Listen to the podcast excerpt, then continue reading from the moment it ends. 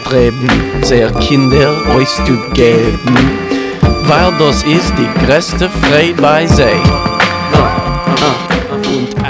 Bonsoir, à Guten Abend. Vous écoutez Yiddish Heint, le Yiddish au présent, une émission qui vous est présentée par la Maison de la Culture Yiddish. Ce soir au microphone, Sharon Barkorva, à la technique David Tapia, et nous avons le grand plaisir d'accueillir euh, euh, chez nous Al Dr Alcidio Martins euh, pour la toute première fois. Vous n'êtes pas yiddishiste, docteur Martins Pas du tout. Bonjour. Bonjour, bonsoir. Ah bon. Mais euh, vous avez euh, quand même fait euh, plusieurs années d'études de, de, yiddish, notamment à Paris à l'INALCO, ainsi que plusieurs années d'études d'hébreu dans plusieurs endroits, entre fait. autres en Israël, mais aussi à Paris. Oui. Euh, et tout ça dans le cadre de votre recherche qui a abouti euh, à- par une thèse, une thèse de doctorat Tout à fait. euh, sur le sujet euh, des immigrés euh, russophones en Israël. Oui, je me suis intéressé à leur émigration après l'implosion soviétique et à leur intégration euh, parmi les, les Israéliens, euh, savoir comment tout cela s'organisait. Et, et pour ce genre d'études, il faut s'intéresser aussi à leur passé et d'où ils viennent et quelle, quelle était leur culture. Mm. Et, et c'est à ce niveau-là qu'on peut s'intéresser effectivement à, à la culture yiddish euh, dans l'ex-URSS, dans l'Empire tsariste et, et actuellement aujourd'hui en Russie ou dans différentes anciennes républiques soviétiques. Et euh, comme le titre euh, de votre thèse euh, l'indique, la question de, de- des langues, de la langue, donc la langue principale c'est quand même le russe, mais des langues de manière générale est très très centrale dans le sujet de votre recherche. C'est une question qui se pose de manière constante, je dirais, quand on parle euh, des Russes euh, issus de, de ces territoires que l'on peut justement dénommer de, de manière, des manières très très différentes. Euh, alors les territoires ex-soviétiques ou même si on va plus loin, ex-tsaristes peut-être. Voilà. Tout à fait, tout à fait. Effectivement, c'est les langues. On peut parler de langue au pluriel pour ces communautés, euh, occupent une place très importante. Euh, le yiddish a longtemps dominé euh, parmi les juifs de l'em- l'Empire tsariste, sachant qu'effectivement il y avait cette zone de résidence obligatoire imposée par le pouvoir et, qui favorisait aussi finalement ce, maintien de la langue et, sauf que finalement d'une manière un peu contradictoire, c'est l'ouverture, c'est la liberté qui a aussi atténué euh, le, yiddish dans ces territoires. Enfin, c'est pas que ça, hein, on est bien d'accord. hein, mais finalement, l'intégration, la russification, euh, déjà à l'époque tsariste, euh, a fait pas mal de dégâts euh, pour le maintien de la langue, puisque c'est des populations qui se sont dispersées à partir de ce moment-là, qui se sont urbanisées, qui ont émigré aussi euh, à l'étranger, et euh, que ce soit vers les États-Unis ou en Palestine ottomane, à l'époque en tout cas. Et, donc effectivement, ce, maintien du, yiddish, il a très tôt été questionné finalement. Et c'est le cas, on peut dire, un peu partout euh, dans, le monde. euh, L'intégration euh, et les droits d'habiter où on veut, de, de faire les, les métiers que l'on veut, tout ça, c'est toujours le début de, de l'intégration linguistique également. C'était le cas, bien sûr, bien avant en Europe de l'Ouest. Euh, et, donc, là, on a, Russie, c'est arrivé, c'est arrivé effectivement plus tard, et on peut parler de cette intégration linguistique euh, à partir de, de quelle époque, euh, plus ou moins euh, C'était un processus euh, très long. C'était un processus très long et c'est un, processus qui a commencé plus tardivement euh, par rapport à l'Europe occidentale en tout cas.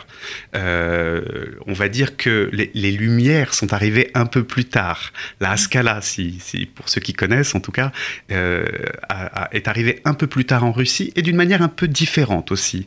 Parce que en Russie, les communautés étaient beaucoup plus isolées euh, le, si on compare avec l'Allemagne du 19e siècle, où il y avait une telle volonté d'intégration euh, de la part des Juifs. Euh, et l'intégration était déjà bien bien avancée au 19e exactement, siècle. Exactement, Alors que en Russie, on est quand même dans un monde beaucoup plus archaïque, en tout cas pour le 19e siècle, mm. beaucoup plus rural aussi. Et, effectivement, et, et ajoutons à cela que l'intégration aussi était, euh, comment dire, euh, elle n'était pas favorisée finalement par euh, les gouvernements en place, que ce soit au niveau du tsarisme, enfin de, l'aristocratie, au niveau de l'État. on peut surtout parler de, bah, d'antisémitisme aussi. Donc effectivement, il fallait bien séparer à l'époque les communautés et éviter justement qu'elles n'échangent trop. Mm-hmm.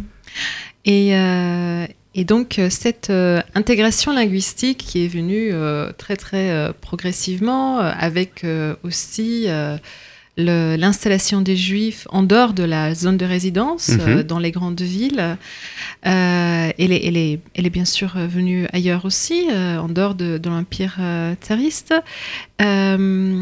Euh, le fait qu'elle soit aussi euh, graduelle euh, et, que, que, ça s'est passé pendant une période aussi longue se, reflète d'ailleurs aussi dans, dans les, écrits yiddish. Hein. C'est-à-dire que pendant très très longtemps, on retrouve ce sujet.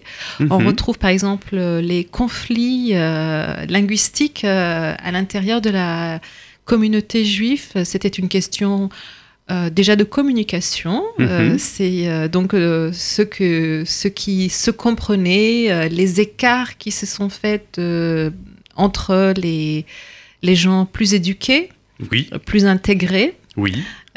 souvent, ça allait ensemble. L'éducation allait main à main avec l'intégration. Évidemment. Et euh, les gens donc euh, qui étaient, euh, qui étaient plus simples, moins éduqués ou d'une d'une autre génération, donc c'était souvent des conflits intergénérationnels également. Tout à fait.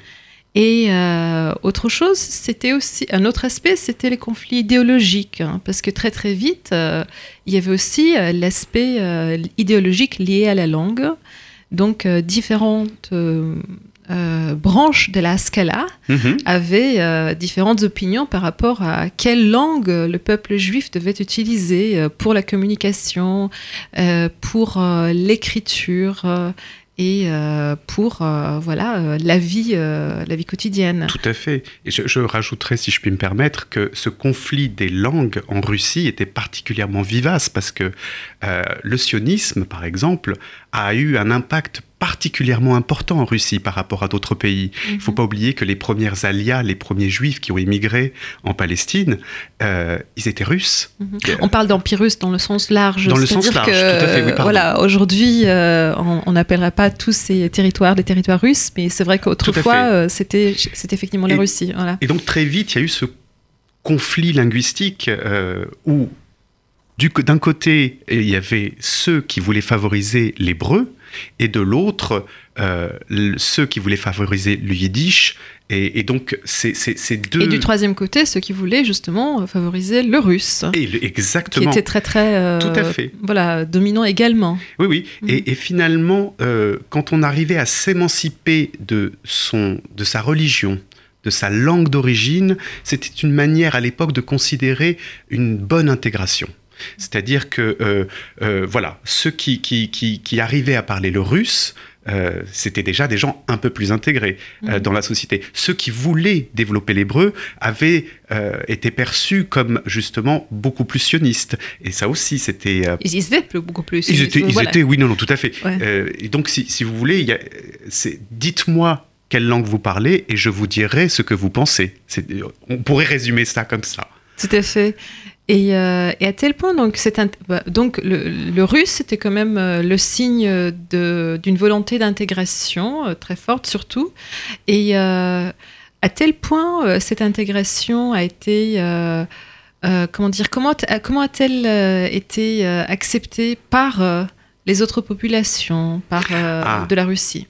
Alors, cette intégration notamment linguistique. Hein. Oui, bon, ça va être compliqué de répondre à, cette question, mais euh, une chose est sûre, euh, l'accueil n'a pas été forcément très, très chaleureux. Euh, il faut savoir que les, les, premiers, justement, qui sont ouverts à la langue russe, forcément avaient un accent. Mhm. Et on distinguait très nettement euh, l'accent yiddish, euh, c'est-à-dire qu'il y avait une manière de parler entre guillemets juive. Euh, l'accent juif en russe. Exactement. Mhm. alors, je, sans rentrer dans les détails, la prononciation du R était vraiment très discriminante. Mhm. c'est surtout le R qui a été.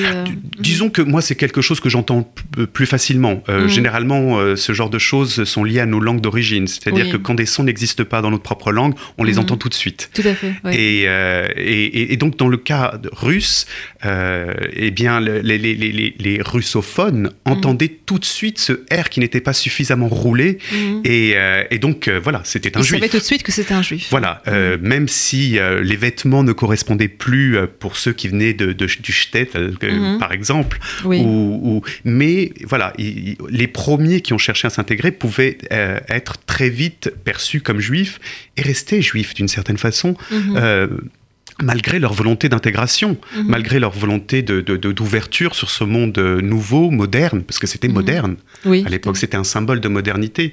Et, euh, effectivement, on, leur faisait quelques croche-pattes, dirons-nous. Oui, oui.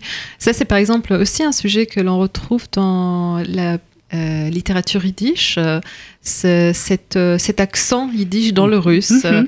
Donc c'est quelque chose d'assez courant chez les auteurs de, du territoire russophone de retrouver du russe dans le yiddish. Bien sûr. Enfin, chez, certains auteurs plus que chez d'autres, euh, comme on retrouve du polonais euh, chez les auteurs polonais, bien sûr.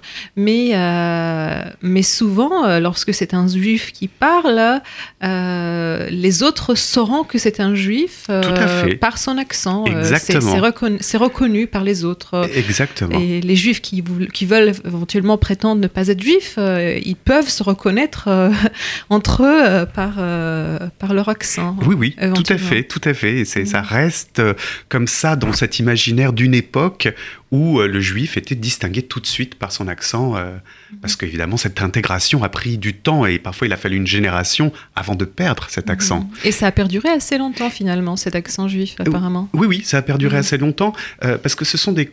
Ça, s'inscrit aussi dans un conflit générationnel et, et ça prend aussi quand on parle de générationnel, mhm. euh, on comprend que c'est plusieurs années, effectivement. Euh, que ce soit entre parents et enfants, euh, c'est-à-dire que quand on s'émancipe dans tous les sens, on, on, crée un conflit, et c'est pas un conflit qui va durer qu'une année. Mhm. voilà, c'est plusieurs, plusieurs générations. Euh, alors, on va peut-être euh, approcher, on approche peut-être notre première euh, pause musicale et pour accompagner l'émission d'aujourd'hui, j'ai choisi un CD que nous avons déjà entendu sur cette, écouté sur cette émission. C'est un CD d'un groupe qui s'appelle Ashkenazim, ou plutôt qui s'appelait. C'est un groupe qui n'existe plus qui a existé entre, enfin qui a été créé en 1900. 91 euh, euh, et qui a créé jusqu'à 2007. Et euh, c'est le CD qui s'appelle Von jener Lied, de l'autre côté du poème. c'est d'après un poème très très beau de Korn qui a été mis en musique. Et ce groupe, je l'ai choisi parce qu'il a été créé, c'est justement un groupe euh, de, juifs de Russie, mhm. ou plutôt euh, de l'ancien empire tsariste qui est devenu les. Voilà, plutôt en fait, ancien, ancien territoire soviétique. et la, fondatrice de ce Quatour, s'appelle euh, Paulina Scheffert. Euh, et euh, Paulina Scheffert est elle-même originaire de la Sibérie, mhm, où elle a grandi au Tatarstan. Mhm. Euh, donc, donc, dans un environnement, euh, on va dire, très très euh, éloigné des grands centres juifs. de, voilà, il y avait quand même, enfin, c'était pas le territoire où il y avait le plus de juifs en Union soviétique. il y avait plusieurs endroits avec des concentrations plus grandes. Et pourtant, elle est devenue l'une des euh, personne, l'une des voix euh, les plus importantes de la musique euh, klezmer après la perestroïka. Mhm. elle faisait partie des premiers groupes klezmer de l'ancienne Union soviétique. Et, et on va peut-être parler un petit peu de, ces, ces, juifs qui ont retrouvé leur judaïté, leur langue juive en pluriel euh, après euh, la perestroïka. Euh, notre première chanson qu'on va écouter s'appelle Yana Snigun et donc comme son nom l'indique, c'est donc le nigun de Yana. c'est un nigun, donc une chanson qui n'a pas de paroles et qui, a, qui est chantée juste avec la voix.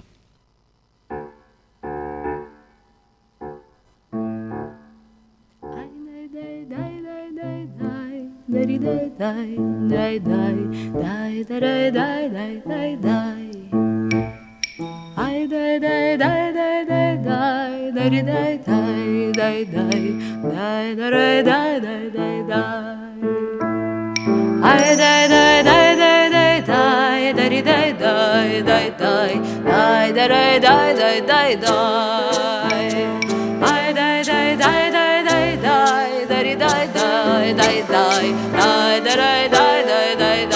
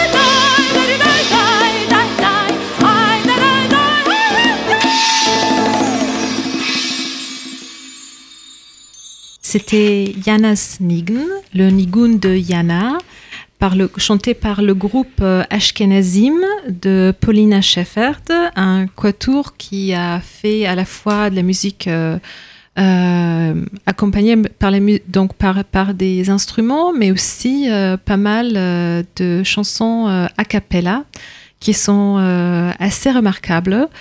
Toutes les compositions sont de Paulina Scheffert, qui est euh, donc ch- chanteuse, euh, compositrice euh, et pianiste.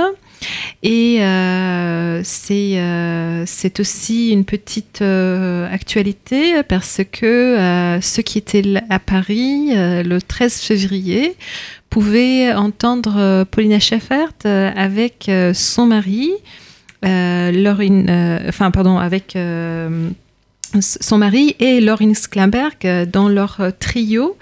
Euh, Sklamberg et les Scheffert, euh, et ils ont, ils ont chanté par, dans un concert organisé par la Maison de lecture Yiddish, euh, qui était euh, mal, sold out, donc euh, malheureusement pas, Quel tous les, tout, pas tout le monde pouvait y aller, euh, mais ceux qui avaient la chance de- d'y aller, euh, je, je le sais, euh, euh, ont eu une soirée absolument magnifique. Donc, euh, les Ashkenazim, euh, groupe euh, créé euh, juste après, on peut dire, la chute du mur. euh, Mhm. la- Oui, vous avez dit 91, c'est ça voilà, exactement. C'est une période qui correspond au début de la période de votre recherche. Donc, les- la période où les, les Juifs commençaient à avoir accès au monde. de- Enfin, d'ailleurs, tout le monde avait commencé à avoir accès à l'autre côté. l'ou- L'ouverture euh, du monde soviétique, et en tout cas le début de l'émigration des Juifs hors d'Union soviétique, a commencé effectivement en 1989. C'est là où les frontières ont commencé à s'ouvrir.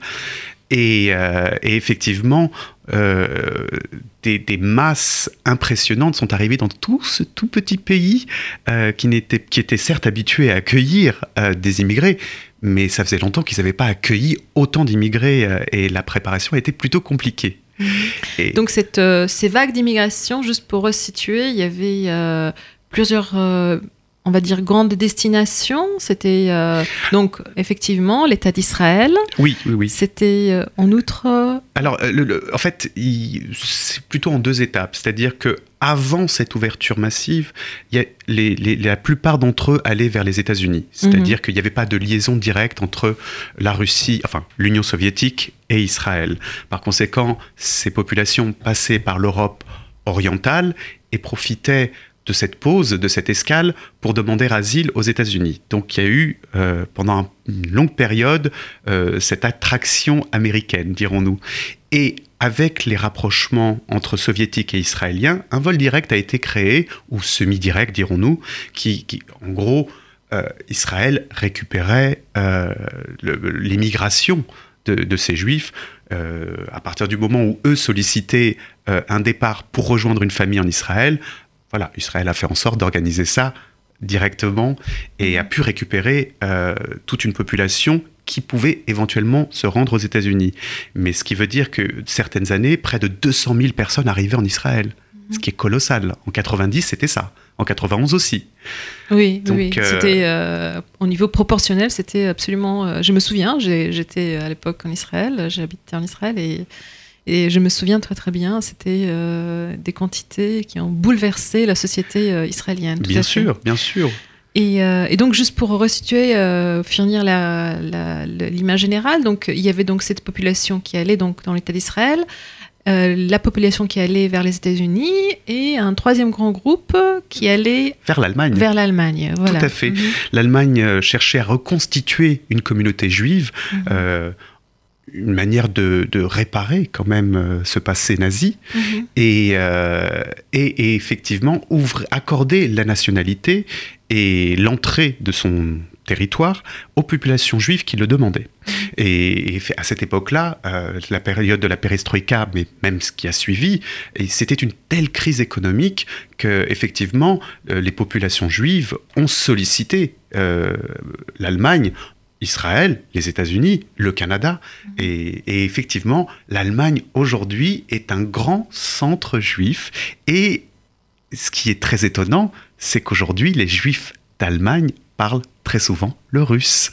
Voilà, c'est une communauté russophone encore aujourd'hui. Encore aujourd'hui. Mhm. Et alors effectivement, il y a, il y a- ces communautés ont, ont- ont- ont d'autres langues euh, dans leur histoire. Le, le- le yiddish qui se rapproche quand même, c'est une langue germanique, mais mais mais c'est pas la langue qui a survécu, hélas. Euh, il faut dire que bon.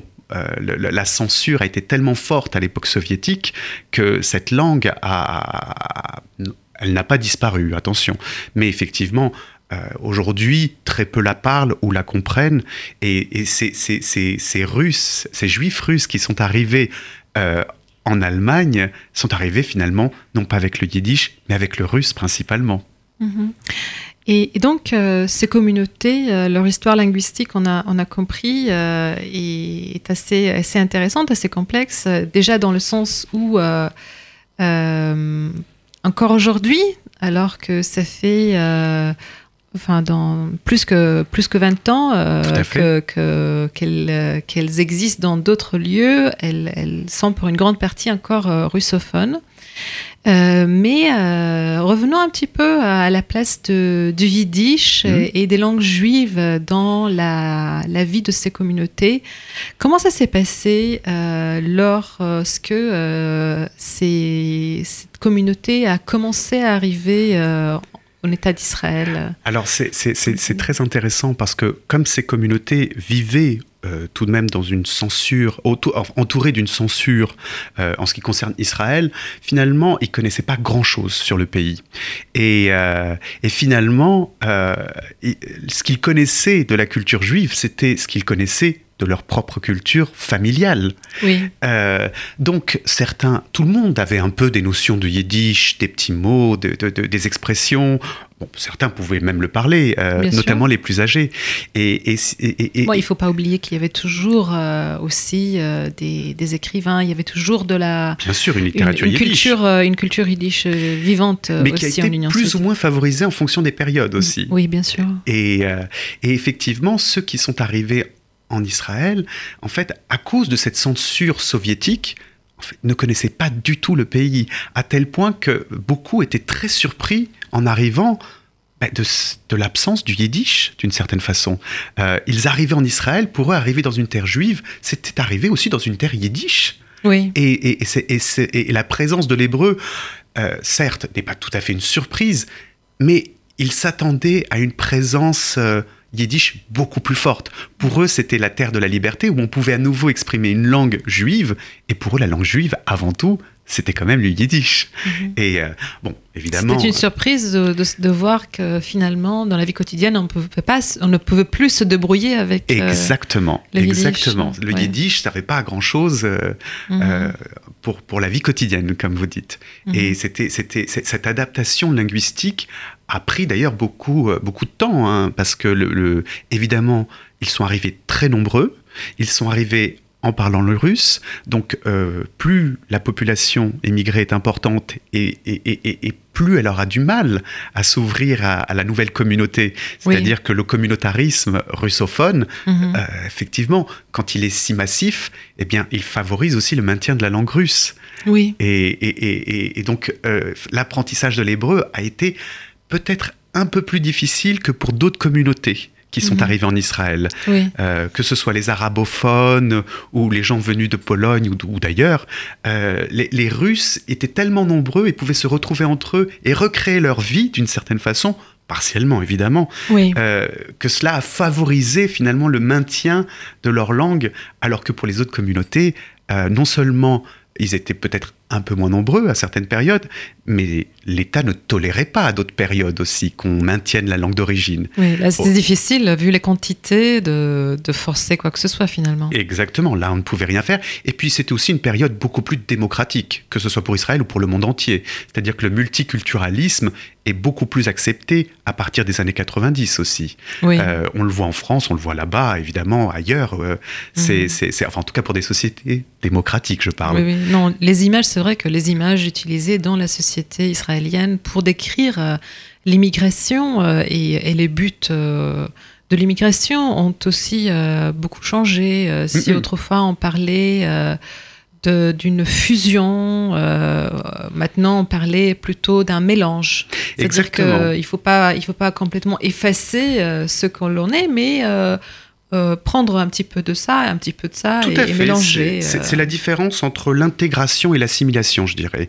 L'assimilation, on oublie d'où on vient. L'intégration, on s'intègre, mais on, on peut garder ce souvenir de ses origines. Mhm. Et, euh, et ce phénomène, également en Israël, on le constate, où il y a une ouverture quand même pour ces gens qui viennent d'ailleurs. Oui. Euh, on a le droit. On a le droit de continuer à parler le russe. On a le droit aussi de parler le yiddish. Et Mhm. d'ailleurs, le yiddish revient aussi en Israël. Il, il revient justement, euh, au- entre autres, grâce à ces immigrés euh, russophones, ce qui est justement intéressant parce que même euh, la génération qui n'est pas forcément venue avec le russe fait partie euh, de ces forces qui ont euh, renforcé la, nouvelle culture euh, yiddish dans l'État d'Israël. Bien sûr. Notamment le théâtre a beaucoup été enrichi par les, les acteurs, par les, les, les hommes de théâtre de manière générale, qui sont venus de l'ancienne Union soviétique. Oui, oui, cette immigration comptait, il faut le rappeler, quand même beaucoup d'intellectuels, Mhm. euh, de, de- des gens qui avaient une formation, euh, que ce soit effectivement dans des milieux intellectuels, mais, mais dans les sciences aussi. Et effectivement, ils avaient un apport, un bagage culturel colossal et qui, justement, arrivait à- dans un état qui était propice à l'accepter, euh, ce qui n'a pas toujours été le cas. Mhm. Aujourd'hui, euh, effectivement, et, euh, on a pu euh, utiliser ses talents. Bon, j'aime pas le terme utiliser parce qu'on a l'impression qu'il y a toujours cette idée de profit, mais c'est-à-dire que cette culture, leur culture a été mise en avant. Et, euh, cela a favorisé d'ailleurs l'intégration. Euh, les Israéliens se sont énormément ouverts au monde russe. Euh, je ne sais pas s'ils sont russophiles. J'ai envie de le dire oui, mais euh, Je, je dirais pas vraiment. C'est vrai C'est-à-dire que euh, au départ, il y avait quand même euh, beaucoup, beaucoup de de résistance Ah, bien envers sûr. Cette, Non, non. cette culture russophone et, et encore aujourd'hui. Euh, imiter un accent russe, c'est quand même une Oui, oui. manière de, de se moquer de quelqu'un tout à fait, plutôt. tout à fait. Voilà, euh, ce n'est pas forcément quelque chose qui est perçu de manière positive. Non, non, vous avez Simplement, raison. les réalités euh, sociales imposent, s'imposent. Mm. C'est quand même une, une, une, une, enfin, une immigration très forte. euh, Non, non, euh, vous avez, voilà. tout, vous avez tout à fait raison. Voilà. Il, y a, il y a- il y a quand même un problème d'intégration et d'image. Ce que je voulais dire par russophile, je pense que je me suis un petit peu avancé. Ce que je veux dire, c'est que les Israéliens connaissent un peu mieux le monde russe que d'autres cultures. Euh, je- ce que je veux dire, en France, le monde russe, on en a une vague idée. En Israël, c'est quand même un peu plus précis. On aime ou on n'aime pas. Il y a une meilleure connaissance. C'est plutôt ça. C'est une connaissance plutôt que russophile ou russophobe. Je, je suis d'accord. Oui, c'est vrai que le russe, finalement, fait partie de, euh, de la vie quotidienne euh, maintenant dans l'État d'Israël. Ça, c'est sûr. ouais. Oui, oui, oui, c'est Ouais. très, très, très nettement marqué. Et, et les années 90 et même 2000, il y avait une présence même politique euh, de, de cette communauté, euh, des partis qui se revendiquaient communautaires, Mhm. Ah oui, alors que c'était impensable autrefois, en tout Mhm. cas avant les années 70. Faisons une euh, deuxième petite euh, pause musicale pour écouter euh, une deuxième chanson de l'album Funyener Zeitlied du groupe Ashkenazim. Funyener Zeitlied d'ailleurs veut dire de l'autre, enfin de côté du poème. Et c'est cette fois-ci la chanson Fun vos seinen Chaloimes gemacht. De quoi sont faits les rêves? seinen Chaloimes gemacht, die gute Chaloimes bei Nacht. Und was seinen Chaloimes gemacht, die gute Chaloimes bei Nacht. Und Reffen, Knappleck und Strickleck, und Loschet mit Heim und Dickleck. Und was seinen Chaloimes gemacht, die gute Chaloimes bei Nacht. Und wo seine Chalmäum gemacht, die gute Chalmäum ist war nach. Und fröhlich ist unike Hezelech. Und wo seine Chalmäum gemacht, die gute Chalmäum war nach. Das ist war nach.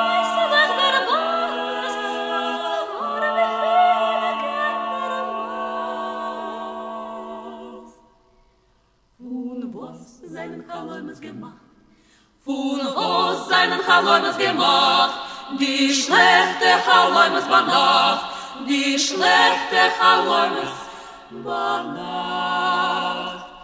Wie leicht, wie schnell er erschreckt,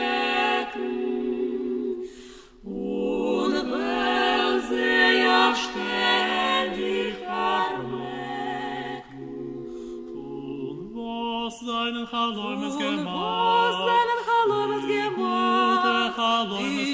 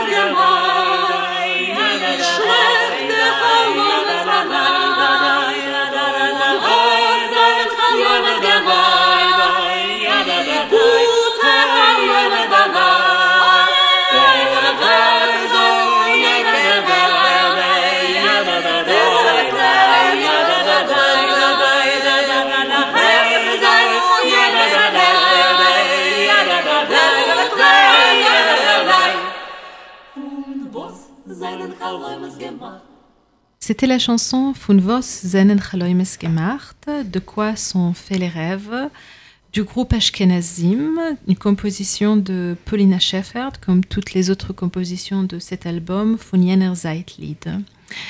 Et euh, Alcidio Martins, euh, on revient vers notre discussion euh, concernant ces langues euh, de, des juifs euh, russophones, donc qui ne sont pas uniquement russophones, mais qui, qui sont justement euh, entre, entre différentes langues euh, de manière euh, assez unique et intéressante partout où ils vont et dans toutes les, les époques. et il y a une épisode, un épisode qu'on a un petit peu sauté parmi tant d'autres, parce que c'est quand même une émission très très courte que nous faisons aujourd'hui. Euh, et ça, c'est euh, l'é- l'épisode de Birobidjan, euh, donc dans la vie euh, du, euh, dans l'existence du Yiddish en Union soviétique. euh, je dirais que c'est quand même très très central. euh, et pour expliquer un peu euh, par la suite euh, aussi euh, la place du Yiddish euh, aujourd'hui dans, dans ces territoires. Est-ce qu'on peut en parler un petit peu? Bien sûr, volontiers. Alors effectivement, c'est une histoire, j'ai envie de dire extraordinaire, incroyable, inimaginable. Oui. Euh, finalement, Staline, qui n'était pas judéophile, Parti- pas particulièrement, on peut le dire. Ouais. euh, a quand même décidé, on peut le dire, de créer un État juif en 1928 à, à l'extrême-orient, euh, c'est-à-dire dans les territoires les plus reculés euh, de, de- de- de- de Russie, où ne vivait aucun juif. Mhm. Et, euh, et, et, et il a voulu que la langue officielle soit le yiddish à côté du russe.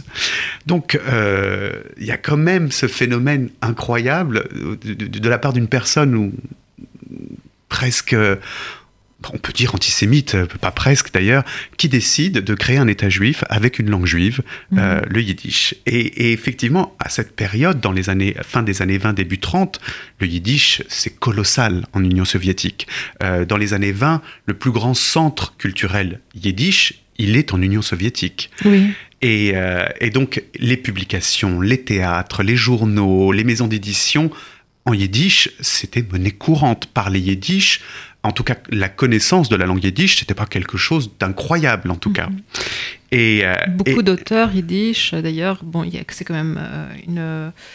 euh, de point de vue politique, euh, le communisme était quand même très très important. Enfin, de- le socialisme, le communisme, et beaucoup d'auteurs yiddish sont allés vivre en Union soviétique, soit euh, ils sont venus d'ailleurs, soit euh, c'était euh, des auteurs qui sont partis euh, durant la Révolution, euh, enfin, Bien sûr. et, et ils sont revenus euh, Ah revivre et ils sont, ils sont justement euh, apportés à cette, à ce- cette construction. Tout à fait. oui. Le, le communisme était le symbole de l'antinazisme. Donc, euh, il y avait parmi oui, mais, les juifs. oui, même avant, enfin Bah, bien, bien, bien avant. sûr, bien sûr. dire, euh, Mais, mais la Seconde Guerre mondiale a vraiment favorisé cela. Mhm. C'est-à-dire, enfin, j'aime pas ce terme, évidemment, il n'est pas bien choisi, mais ce que je veux dire, c'est que euh, c'était tellement extrême que le, le communisme semblait être le seul qui défendait euh, les populations juives. Même si effectivement, on- dans le détail, tout ça est très discutable, on est bien d'accord. Et, et effectivement, cette, cette, euh, ce, ce nouveau sionisme est importé par le communisme vers le Birobidjan était quand même, euh, comment dire, une, une ça, ça s'inscrivait dans cette idéologie. Donc vous appelez ça une forme de sionisme? Ah, mais tout à fait, parce qu'il y avait cette volonté de concurrencer le sionisme en Palestine. Oui. Parce que la Palestine, à l'époque, était dominée euh, par les Britanniques, les Mhm. impérialistes, donc opposés aux communistes. Et, et- et donc, il- les Soviétiques proposaient un projet alternatif, alternatif pardon, à Israël, euh, au futur Israël. Oui. Donc euh, là, c'était une langue, c'était un nouvel État juif, mais juif dans le sens de peuple, non plus de religion. Oui. Donc, euh, une culture juive, une langue juive, il y avait tous les éléments qui devaient être mis en place Mhm. euh, pour un nouvel Israël, d'une certaine façon, mais qui ne soit pas en Israël. Voilà. Et- Donc un territorialisme, quand même pas un sionisme. Donc, Oui, oui, oui, oui, non, effectivement. Non, quand je, je, je suis un peu provocateur quand Oui, je parle de sionisme, hein. c'est- plus de l'humour. Oui. Mais, mais effectivement, il y avait cette volonté de, de concurrencer Concurrencer l'État juif. Un, un autre, un autre État juif. un autre État juif, Voilà. euh, Mhm. même si on sait que par la suite, l'Union soviétique a aidé à la création de l'État juif, parce que Mhm. finalement, ils n'ont pas voté contre à l'ONU. Mais, euh, mais, mais, mais effectivement, euh, il y avait cette volonté, à l'époque, en tout cas, on est bien avant 40, de, vo- de, de, de, de favoriser un État juif en Union soviétique. Et finalement, la création elle-même, ça s'est fait en quelle année? Alors en 34, en 1930, le, le projet est, est antérieur, mais disons qu'en 1934, on commence à instaurer les bases étatiques. Euh, Il y, a, il y a la région autonome juive, donc elle porte même ce nom de juive. Mhm. Euh, euh, c'est une, il y a la langue officielle qui est le yiddish, donc les rues euh, sont inscrites à la fois en russe et en yiddish. Tout est, tout est bilingue. Oui. Et il y a un véritable engouement dans les années 30. en- euh, On y croit à ce projet. oui. En, oui, oui. euh, et, et- et- et donc, euh, s'installer en, au Birobidjan, c'est un acte euh, politique, Oui. euh, idéologique. Mhm. Et, et, et, et cette langue, faire revivre aussi cette langue, le yiddish, parce que, puisque c'est la langue officielle, Oui. c'était un défi aussi. Mhm, mhm. C'était d'ailleurs le seul endroit où le yiddish était toléré. Euh, parce qu'à partir des, des- des- de- après les années 50, euh, le- voilà, enfin non, même avant, pardon, euh, Staline a quand même nettement censuré la langue et toléré uniquement au Birobidjan cette présence publique. Donc il y avait quand même cette, cette vague meurtrière qui est passée par l'Union soviétique euh, où... euh, Évidemment, les purges ont été. L'État soviétique a utilisé la langue yiddish en fonction de ses besoins. Mhm. Euh, si elle avait besoin de- de- de- d'activer la propagande auprès de la population juive, alors là, on allait activer le yiddish, tout- tout- tout- tous les médias yiddish, euh, et à partir du moment où cela n'était plus utile, Mhm. où, il où les juifs n'étaient pas intéressants pour Mhm. la politique soviétique, eh bien là, la censure s'appliquait et elle était radicale. Oui, oui. mhm. Donc on fermait les théâtres, on fermait les journaux, euh, on, on fermait, on, on interdisait même les éditions en yiddish. Entre 48 et 53, donc 53 la- l'année de la mort de Staline, on- on- c'était vraiment une période noire pour la communauté juive. Mhm. Entre les procès contre les médecins juifs, que- enfin les faux procès, et... et- et- et- les meurtres, les... Bien sûr, parce qu'il y a eu des Mhm, des assassinats, exécutions. des, exécu- des exécu- exécutions pardon, Mhm. d'intellectuels euh, juifs. Et, donc ce monde yiddishiste a été euh, presque banni de l'espace public. Oui. Et Donc sauf au Birobidjan. sauf au Birobidjan. Mhm. Sauf qu'au Birobidjan, euh, après 48, euh, il y a plus grand monde qui voulait s'y installer. Mhm. Et donc la langue a perdu énormément de locuteurs aussi dans cet Mhm. état-là. Et aujourd'hui, c'est aujourd'hui il y a moins d'un pour cent euh, de juifs au Birobidjan. Le, on- dans, dans les années 30, si je ne vous dis pas de bêtises, c'était vrai, non, même 48, euh, av- juste avant 48, c'était le maximum. Mhm. Mais, mais ça n'a jamais été la majorité. oui, Et, oui. et après, euh, ça n'a fait que chuter, chuter, chuter. Mhm. Aujourd'hui, on voit, on voit quelques retours, on voit Mhm. quelques retours euh, qui donnent une impression d'un d'un renouveau. Mais, mais en réalité, c'est plus le folklore Oui. juif qui est devenu un, qui, qui est repris. On essaye de plutôt de créer quelque chose alors que finalement il ne reste plus. euh, Oui, effectivement. Et donc, on, on essaye de, de- de relancer un peu cette culture juive auprès d'une population qui ne l'est pas. Mhm. Et donc c'est très intéressant parce que vous pouvez apprendre toujours le yiddish, il existe une culture yiddish quand même au Birobidjan, et sauf qu'aujourd'hui, quand vous les, les- étudiants, eh bien ils peuvent être euh, très souvent chinois, Mhm. coréens, toutes ces ethnies qui sont présentes au Birobidjan, Mhm. car c'est considéré comme des ethnies là-bas.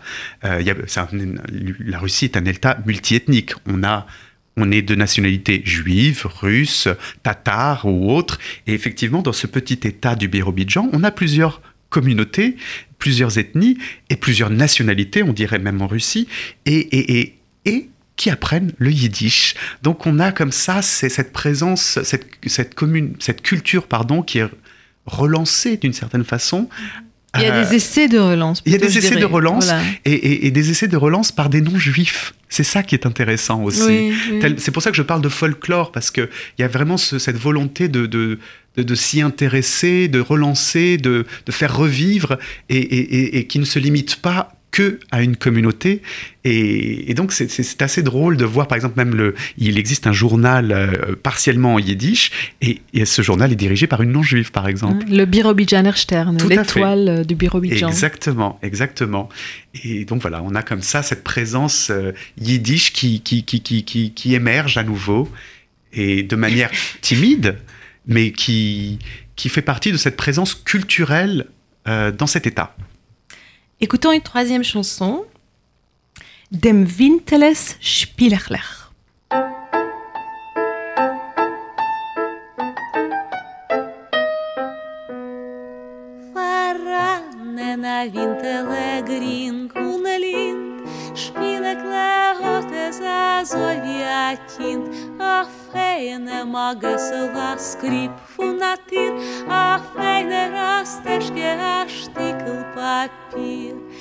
скрип, скрип, скрип, скрип, скрип, скрип.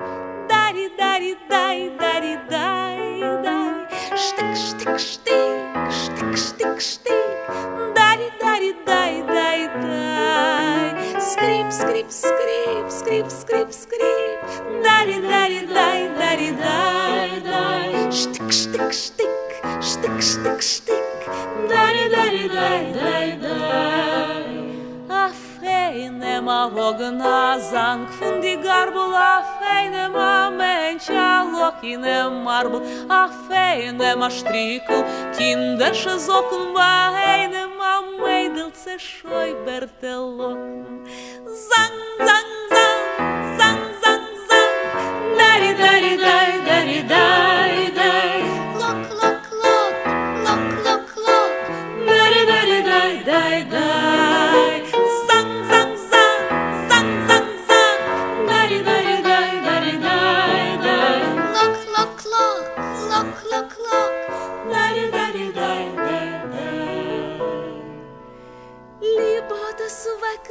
convite que fundou.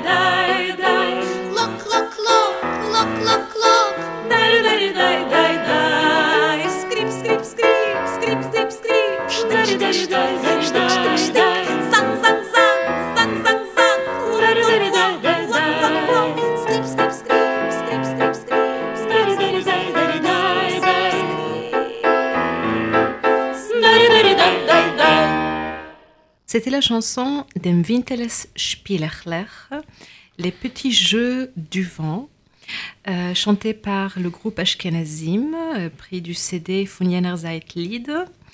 Et euh, nous revenons vers notre discussion avec euh, vous, Alcidio Martins, sur euh, euh, les communautés yid- enfin, russophones, j'allais dire yiddishophones, mais justement pas yiddishophones, et, et, Hélas leur, plus. et, et leur, et leur langue. Euh, et on, a parlé de Birobidjan et, de ce qui reste maintenant un petit peu comme euh, culture, euh, culture yi- yiddish au Birobidjan. Et ça nous emmène un, peu à la question plus vaste de la culture yiddish et juive de, de cette communauté, de ces communautés après la perestroïka. Euh, leur retrouvaille avec euh, le judaïsme, Tout à euh, fait. pour qui, enfin pour beaucoup de- d'eux, c'était quand même une culture qu'ils euh, qu'ils, euh, devaient re- redécouvrir. Oui, oui, mais comme la langue de toute façon, parce que le, le- le- cette judéité, c'était à la fois la langue et parfois la religion. Alors la langue, il y a ce retour évidemment du yiddish, mais pour beaucoup, euh, le- la religion juive, alors il y avait une- un attachement finalement à- avec cette religion, euh, et on comprend pourquoi. Mais en réalité, il n'y avait pas la culture religieuse. Donc, euh, j'ai envie de dire presque du jour au lendemain, on a des, des- des populations juives complètement déjudaïsées, Mhm. et, ou quasiment déjudaïsées, et qui n'ont plus de, de- de- de- qui n'ont quasiment plus de rabbins pour les guider. Mhm. Et, et cette ouverture de l'Union soviétique, puis de la Russie ou d'autres États anciennement soviétiques, ont vu arriver comme ça euh, des, des- des- des rabbins de l'étranger, euh, de- des de- qui, qui- Donc pour ceux qui sont restés euh, en Russie, en ou- Russie. enfin en Russie ou dans leur pays euh, de l'ancien État soviétique, des anciens États soviétiques. Et, et- et- et ces, ces rabbins qui sont arrivés de l'étranger, avec plutôt conservateurs, pour Mhm. une population qui n'avait aucune culture religieuse. Oui. Donc il y avait un choc des cultures. Il fallait quand même se réadapter. Et, c'est vrai qu'au début, ça a été finalement.